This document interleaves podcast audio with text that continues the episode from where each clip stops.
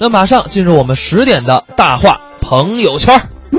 大话朋友圈儿，哥们儿聊个天儿。昨天呢，我们跟大家说了，说是四爷啊，吴奇隆跟这个若曦、刘诗诗两个人在巴厘岛的大婚，跟大家聊了聊啊，这个娱乐圈里的曲艺人。今天我们啊不接着聊啊，我们今天换一个话题，就是大家知道，在这场豪气的婚礼背后啊，还有一些非常有意思的故事发生，而且这些故事呢，不是我们刚才聊到的那些八卦啊，不是那些隐私，而是特别有内涵的东西。怎么回事呢？就是这场的婚礼啊，跟大家简单的描述一下。他包了六架直升机，空运了五十万朵玫瑰，呃，这那朵鲜花啊，现场可以说是这个花香雪海。新娘子刘诗诗踩着这些白色的花瓣走向新郎，晚餐的餐桌呢也被鲜花所占领着。就是我看到照片，我就觉得，哎呀，你说这个菜摆哪儿呢？啊，最后你就直接都吃鲜花就完了吗？但是啊，可能有不少人问说，你这个五十万朵鲜花，请问？后来这些鲜花都去哪儿了呢？我们今天就来跟大家说说这些鲜花去哪儿了。其实啊，在去年国庆，黄晓明跟 Angelababy 呃两个人的大婚，现场的花艺呢不亚于呃刘诗诗跟吴奇隆的。他们的现场花艺大概有一万株的这种花吧，最后呢都捐给了残障人士以及福利机构，以便再循环使用。但是事事实上呢，更多的婚礼上的鲜花，很多人都被我们哎当做垃圾丢弃了，确实有一点可惜。美国有这么一位小姑娘叫 Jennifer 啊，她就觉得实在是看不下去了，觉得这些鲜花啊太浪费了。于是乎，Jennifer 决定自己开创一个公司。这公司是干嘛的呢？就是负责回收玫瑰。而这个 Jennifer 啊，原来是一家公司的活动策划，策划过很多的婚礼，还有企业的活动。每当曲终人散，客人们都回家了，工作人员来清理现场的时候，这 Jennifer 就会想：哎呀，你说你们每个人都回家了，你们买的这花呢？这能找到下一个有用处的人吗？这 Jennifer 想着想着，就决定去调查一下。后来啊，发现了一组数据，发现每一场婚礼基本上。都会产生四百到六百斤的垃圾，其中呢，绝大部分是来自于鲜花。然而，这些鲜花会被送到垃圾场就填埋了。然而呢，这个垃圾场啊，它并不是说这些有机废物不能说马上就分解，因为太多了，它会释放出一些对于环境有害的一些气体，这样呢会导致温室效应。所以呢，詹妮弗就决定啊，我要把这些花都留起来。然后呢，做成这个慈善组织，然后把这些鲜花送给一些需要能够得到它的人。于是想到就做了。在二零一四年，这位 Jennifer 的妹子成立了一家公司，叫玫瑰复用。说白了就是把玫瑰二次利用。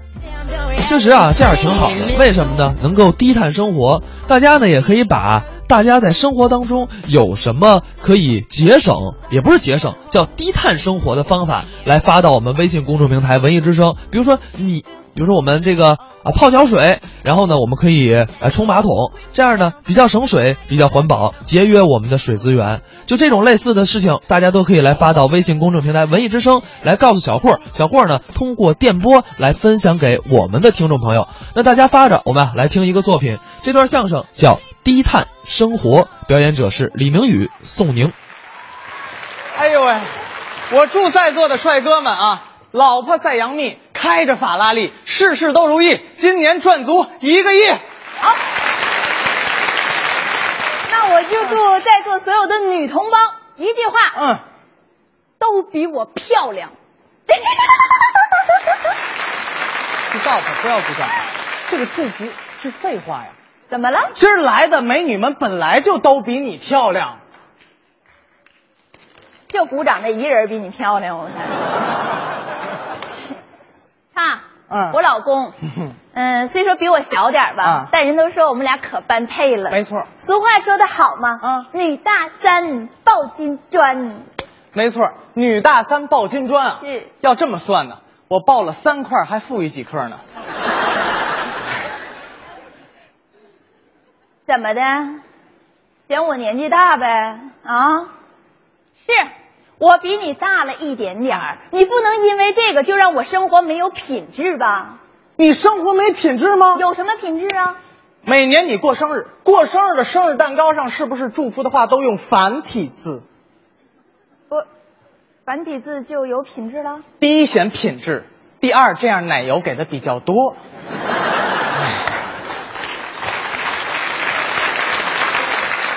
你怎么跟我那么能算计呢？我还算计？哎，我在你身上省过吗？啊，每周六周日我是不是都带你到新发地农贸市场去 shopping 一下，购物？你不如直接说去买菜。我认为啊，生活品质的高低跟花多少钱是没有必然联系的。好，那你就跟我说，在你心里什么是幸福？幸福是吧？哎，幸福就是我每天下班之后，拿着我的钱。到超市买一块泡泡糖，拿回家，咱俩轮着一人嚼一宿，真恶心。不恶心，我先嚼。好，李明宇啊，去年我过生日，你是不是答应送我一笔记本？我连电脑包我都买好了，你呢？我没送啊。你送的什么？我不但送了笔记本啊。我连笔和橡皮都给他买好了，就那笔记本配置那个高啊，A 四的纸一百多页呀。你怎么那么实在呢？我没你实在。哎呦喂，去年我过生日的时候，人家也送我一礼物，送的什么不好说，就光那包装盒太精致了，长方形的木头盒子，雕工那叫一个精致，就怕送错人。盒上还贴了一张我的一寸黑白照片。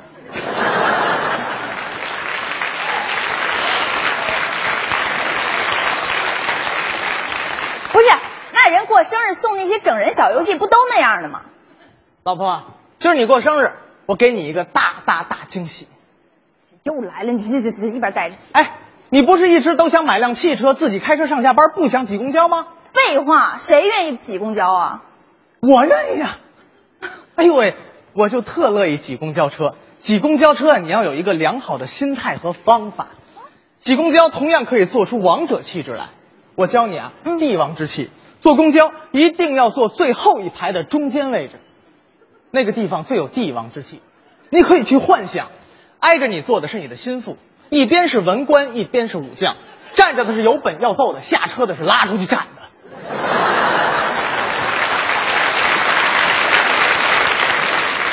最盼着的就是司机一脚急刹车，每次滋一脚急刹车，总有人给我跪下，然后心里啊要默默的说。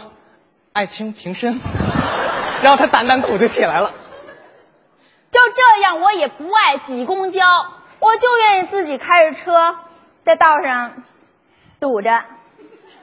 我告诉你，老婆，你的梦想就要成真了。什么玩意儿？这样啊，你把眼睛蒙上，我把车给你开上来。拿拿什么？就我那那简单口罩？哎，可以可以啊，蒙上。不是李明宇，你你真的假的呀？我跟你说，李明宇，我这辈子嫁给你，我就没后悔过，我就知道你有本事。我早晚我开，我跟你说，我要开着车的话，以后我我就得。请问，你能听到这辆车引擎的声音吗？木有。你可以想象它是多么安静的一款车。哦，这款车。延续了节能环保低碳，但是很费力气的设计。从零到一百的提速需要你使出吃奶的劲儿啊！不是，不是，老公啊，这车宽敞不？非常宽敞。它整体是一个全开放式的设计，这样就避免了开关车门的烦恼。超大空间是它的卖点，也是吸引买家的地方。全景天窗。视野非常的开阔，所以在标准配置当中就没有倒车雷达和后视镜了啊。它没有前脸，也没有后脸，前后都不要脸了，就没有办法安装前灯或者尾灯。它的方向盘创新的使用了拉杆式的设计，简约但不简单，手感舒适，操作性极强。值得一提的是，它的后备箱前置。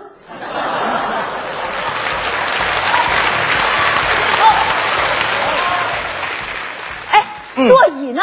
座椅舒适吗？两个座椅是它的标准配置，还是辆跑车。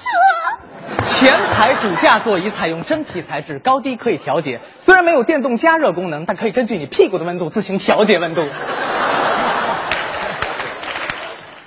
后排座椅，完美的金属材质，限定载客一名，集结能坐俩大人儿。我跟你说，这些都不重要。嗯跑车主要看动力。专业。油门踏板创新的使用了金属结合橡胶的双面设计，踩坏了一面还可以踩另一面，最大限度防止了磨损。脚蹬和链条构成了它的动力系统，动力非常强劲，而且有推背感。有人说，像这种无级变速的车呢，可能非常的耗油。我觉得仁者见仁，像老婆这样的，一天多吃俩馒头就什么都有了。值得关注的就是啊，开这辆车，老婆你千万别穿超短裙，那样是会走光的。老公啊我能猜一下这辆车的品牌吗？当然可以，是飞鸽啊，是永久啊？都错了。我们为这款车取名为“给力”，因为你不给力，它是不会走的。李明宇。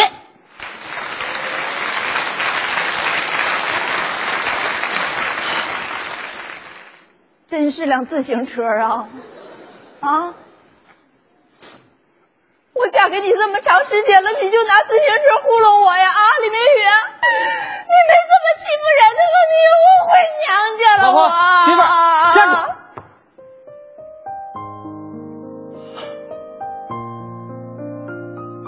我知道，我不是那种一个月能赚一百万给你花十万的人，我一个月只能赚来五千块钱，但是我愿意都给你。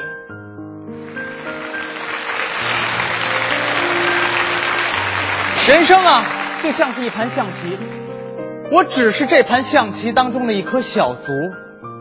我没有别人飞得高、跑得快、跳得远，但是我从来没有后退过一步。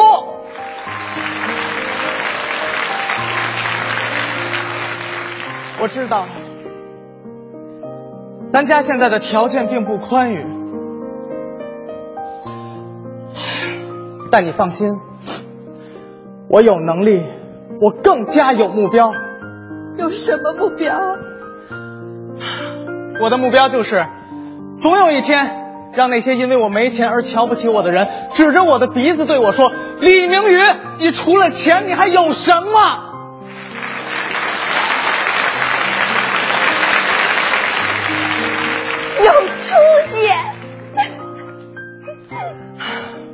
老婆，哎，上车。好，哎，你得给我当司机。这辈子我都给你当司机。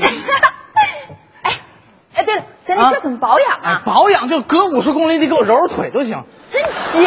上车，走走喽！哎，你还天天说要减肥减肥，你一点都不沉啊你啊！大话朋友圈哥们儿聊个天儿。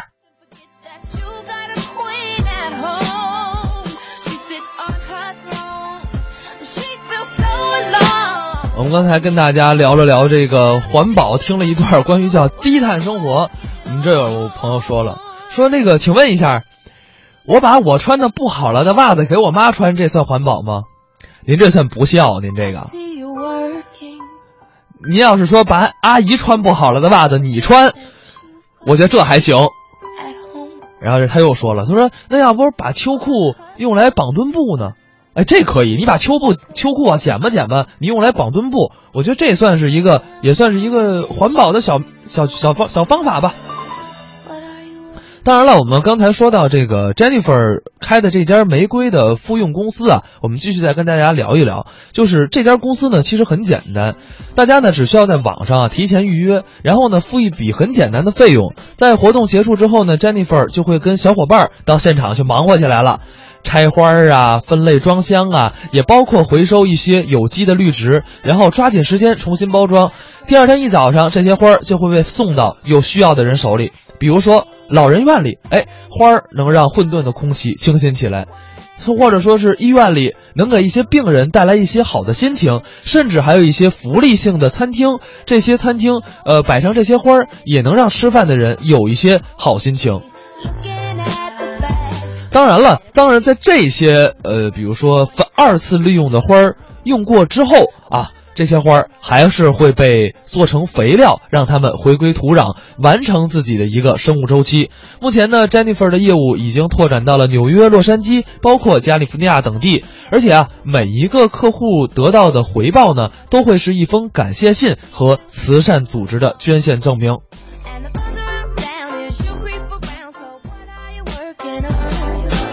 其实，我觉得 Jennifer 做的这件事儿，不仅说呢，可以说是保护了环境，同时也让这些废品、废物能够有他们二次的利用价值。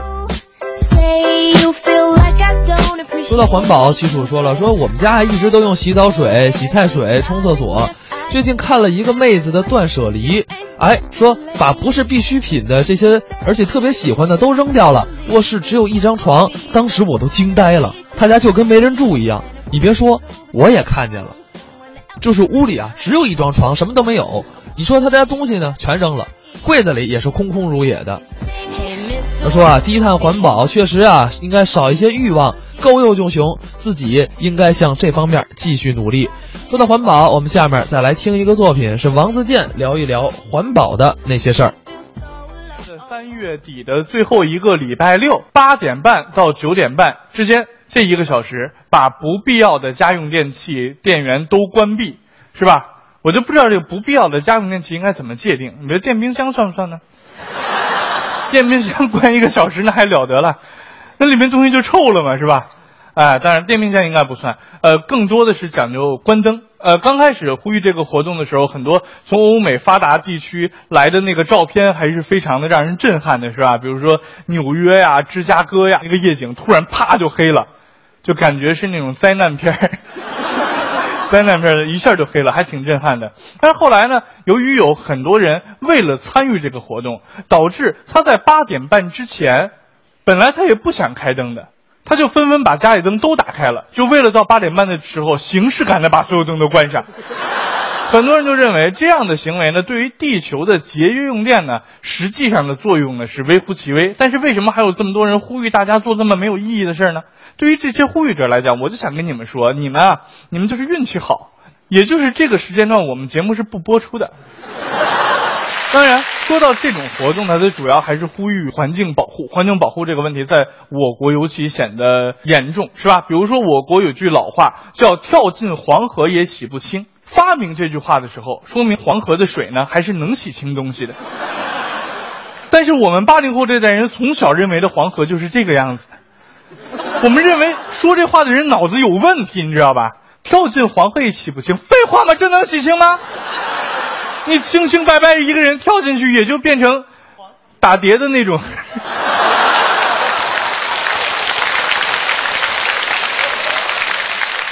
但是必须得说，时代在发展，社会在进步。时至今日，这个问题已经彻底的得到了解决。跳进黄河洗不清这句话已经不再成立了。现在跳进黄河也能洗得清，因为原来黄河是这样的，你跳进去只能算是湿洗，但是现在的黄河是这个样子的，你跳进去是干洗，干洗肯定比湿洗洗得干净嘛，对吧？说到环保这个问题，真的是每个人都需要注意的一件事情。我记得我有一次在一个饭馆吃饭，在吃饭的时候就发现有很多人以环保之名，实际上呢以自己牟利为实，用环保做很多文章。我在一个餐厅吃饭，发现那个他给的那个一次性餐具啊，就是把那个塑料布打开之后，里面的碗跟碟子上面还是脏的。我当时找找那个老板我说：“老板，你来一下，你这个碟子碗这么脏。”是为什么呢？啊，你这好意思拿出来给人用吗？老板说脏怎么了？我也是为了环保呀。我说这为什么是为了环保呢？你看，碟子碗是脏的，说明我没有用过水和洗洁精呀。这多环保呀！水多宝贵，你自己心里有数吧？洗洁精知道是什么吗？洗洁精都是用石油做的。哦呦，石油不要太贵哦。不给你洗是为了让你环保呀，这样多好呀！我说，这这是两个问题吧？再说你这个碗洗都没洗，更别说消毒了。你肯定也没用过热消毒，对不对？没用过消毒柜吧？那很不卫生嘛，人吃了不健康啊！哎呦，消毒柜多不环保呀！那个辐射很厉害的，人用了会变异的。我说你这个人就不懂科学嘛？是我承认家用电器呢有辐射，但是家用电器的那个辐射呢叫什么？叫非电离辐射，它是不会对人体造成影响的。只有 X 光机那种电离辐射才能让人类的这个细胞键产生断裂，它才有可能让人类产生变异，对人类的健康产生影响。你明白吧？像什么这个消毒柜呀、电吹风这种东西，对人类没有影响，不会变异的。老板就说了，电吹风怎么不会变异了？你看我这个头发就吹电吹风吹的已经变异了，脑袋已经都变异了。我说啊，真的怎么变异了？你看烫的一头都是泡。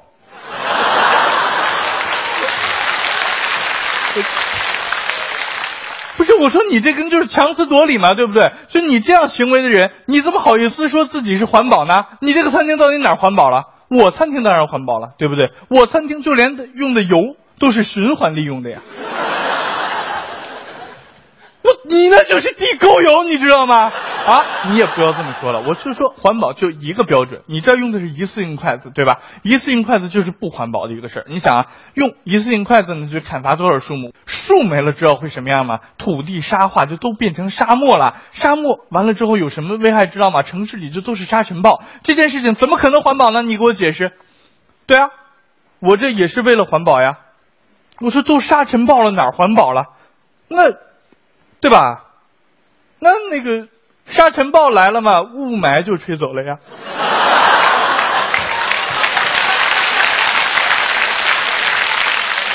那么，如何做到环保节约用水呢？我觉得，由于我国有五千年的文化，有文字记载的那也两千多年的文化，我们还是应该从我国的古人身上寻找一些方法去节约用水。比如说，我们可以从《红楼梦》里面找一些方法。对吧？《红楼梦》里面有一些描述，让我们对今天的节约用水有很大的启发。比如，他写到林黛玉每日以泪洗面，那得省多少水啊？